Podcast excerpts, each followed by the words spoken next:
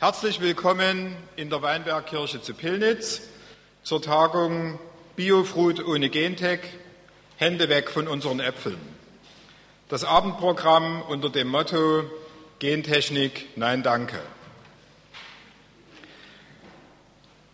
Wir sind schon einen halben Tag zusammen gewesen heute im Gare de la Lune, haben heftig miteinander diskutiert, haben interessante Vorträge gehört, viele Anregungen erhalten Heute Abend ein wenig Nachklang mit Musik, mit einem weiteren Impuls und einem Gespräch hier vorn auf dem Altarplatz als Podiumsgespräch.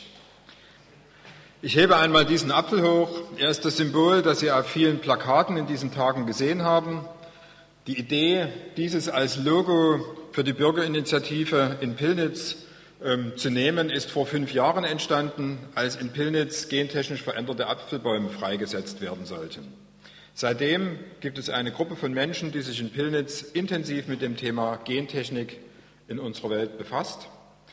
Wir haben deshalb oder hatten damals eine intensive Bewegung. Bürgerproteste haben dazu geführt, dass dieser Freisetzungsversuch nicht genehmigt wurde. Im Institut wird nach wie vor weiter geforscht. Kommende Woche treffen sich Gentechniker aus aller Welt hier in Pillnitz zu einer internationalen Tagung Biotech Fruit 2008. Wir haben gedacht, da muss ein bisschen mehr insgesamt zur Gentechnik informiert werden.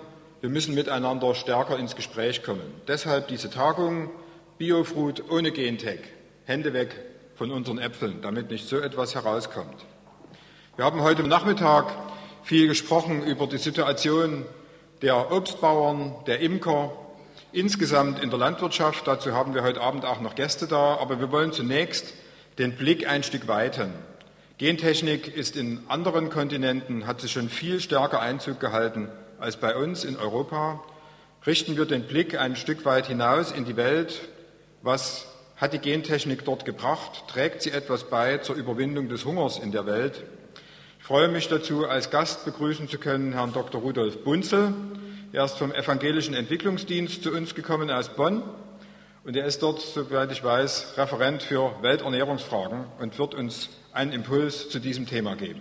Herzlich willkommen hier in Pillnitz. Ich bitte Sie, uns kurz einen Impuls zu geben.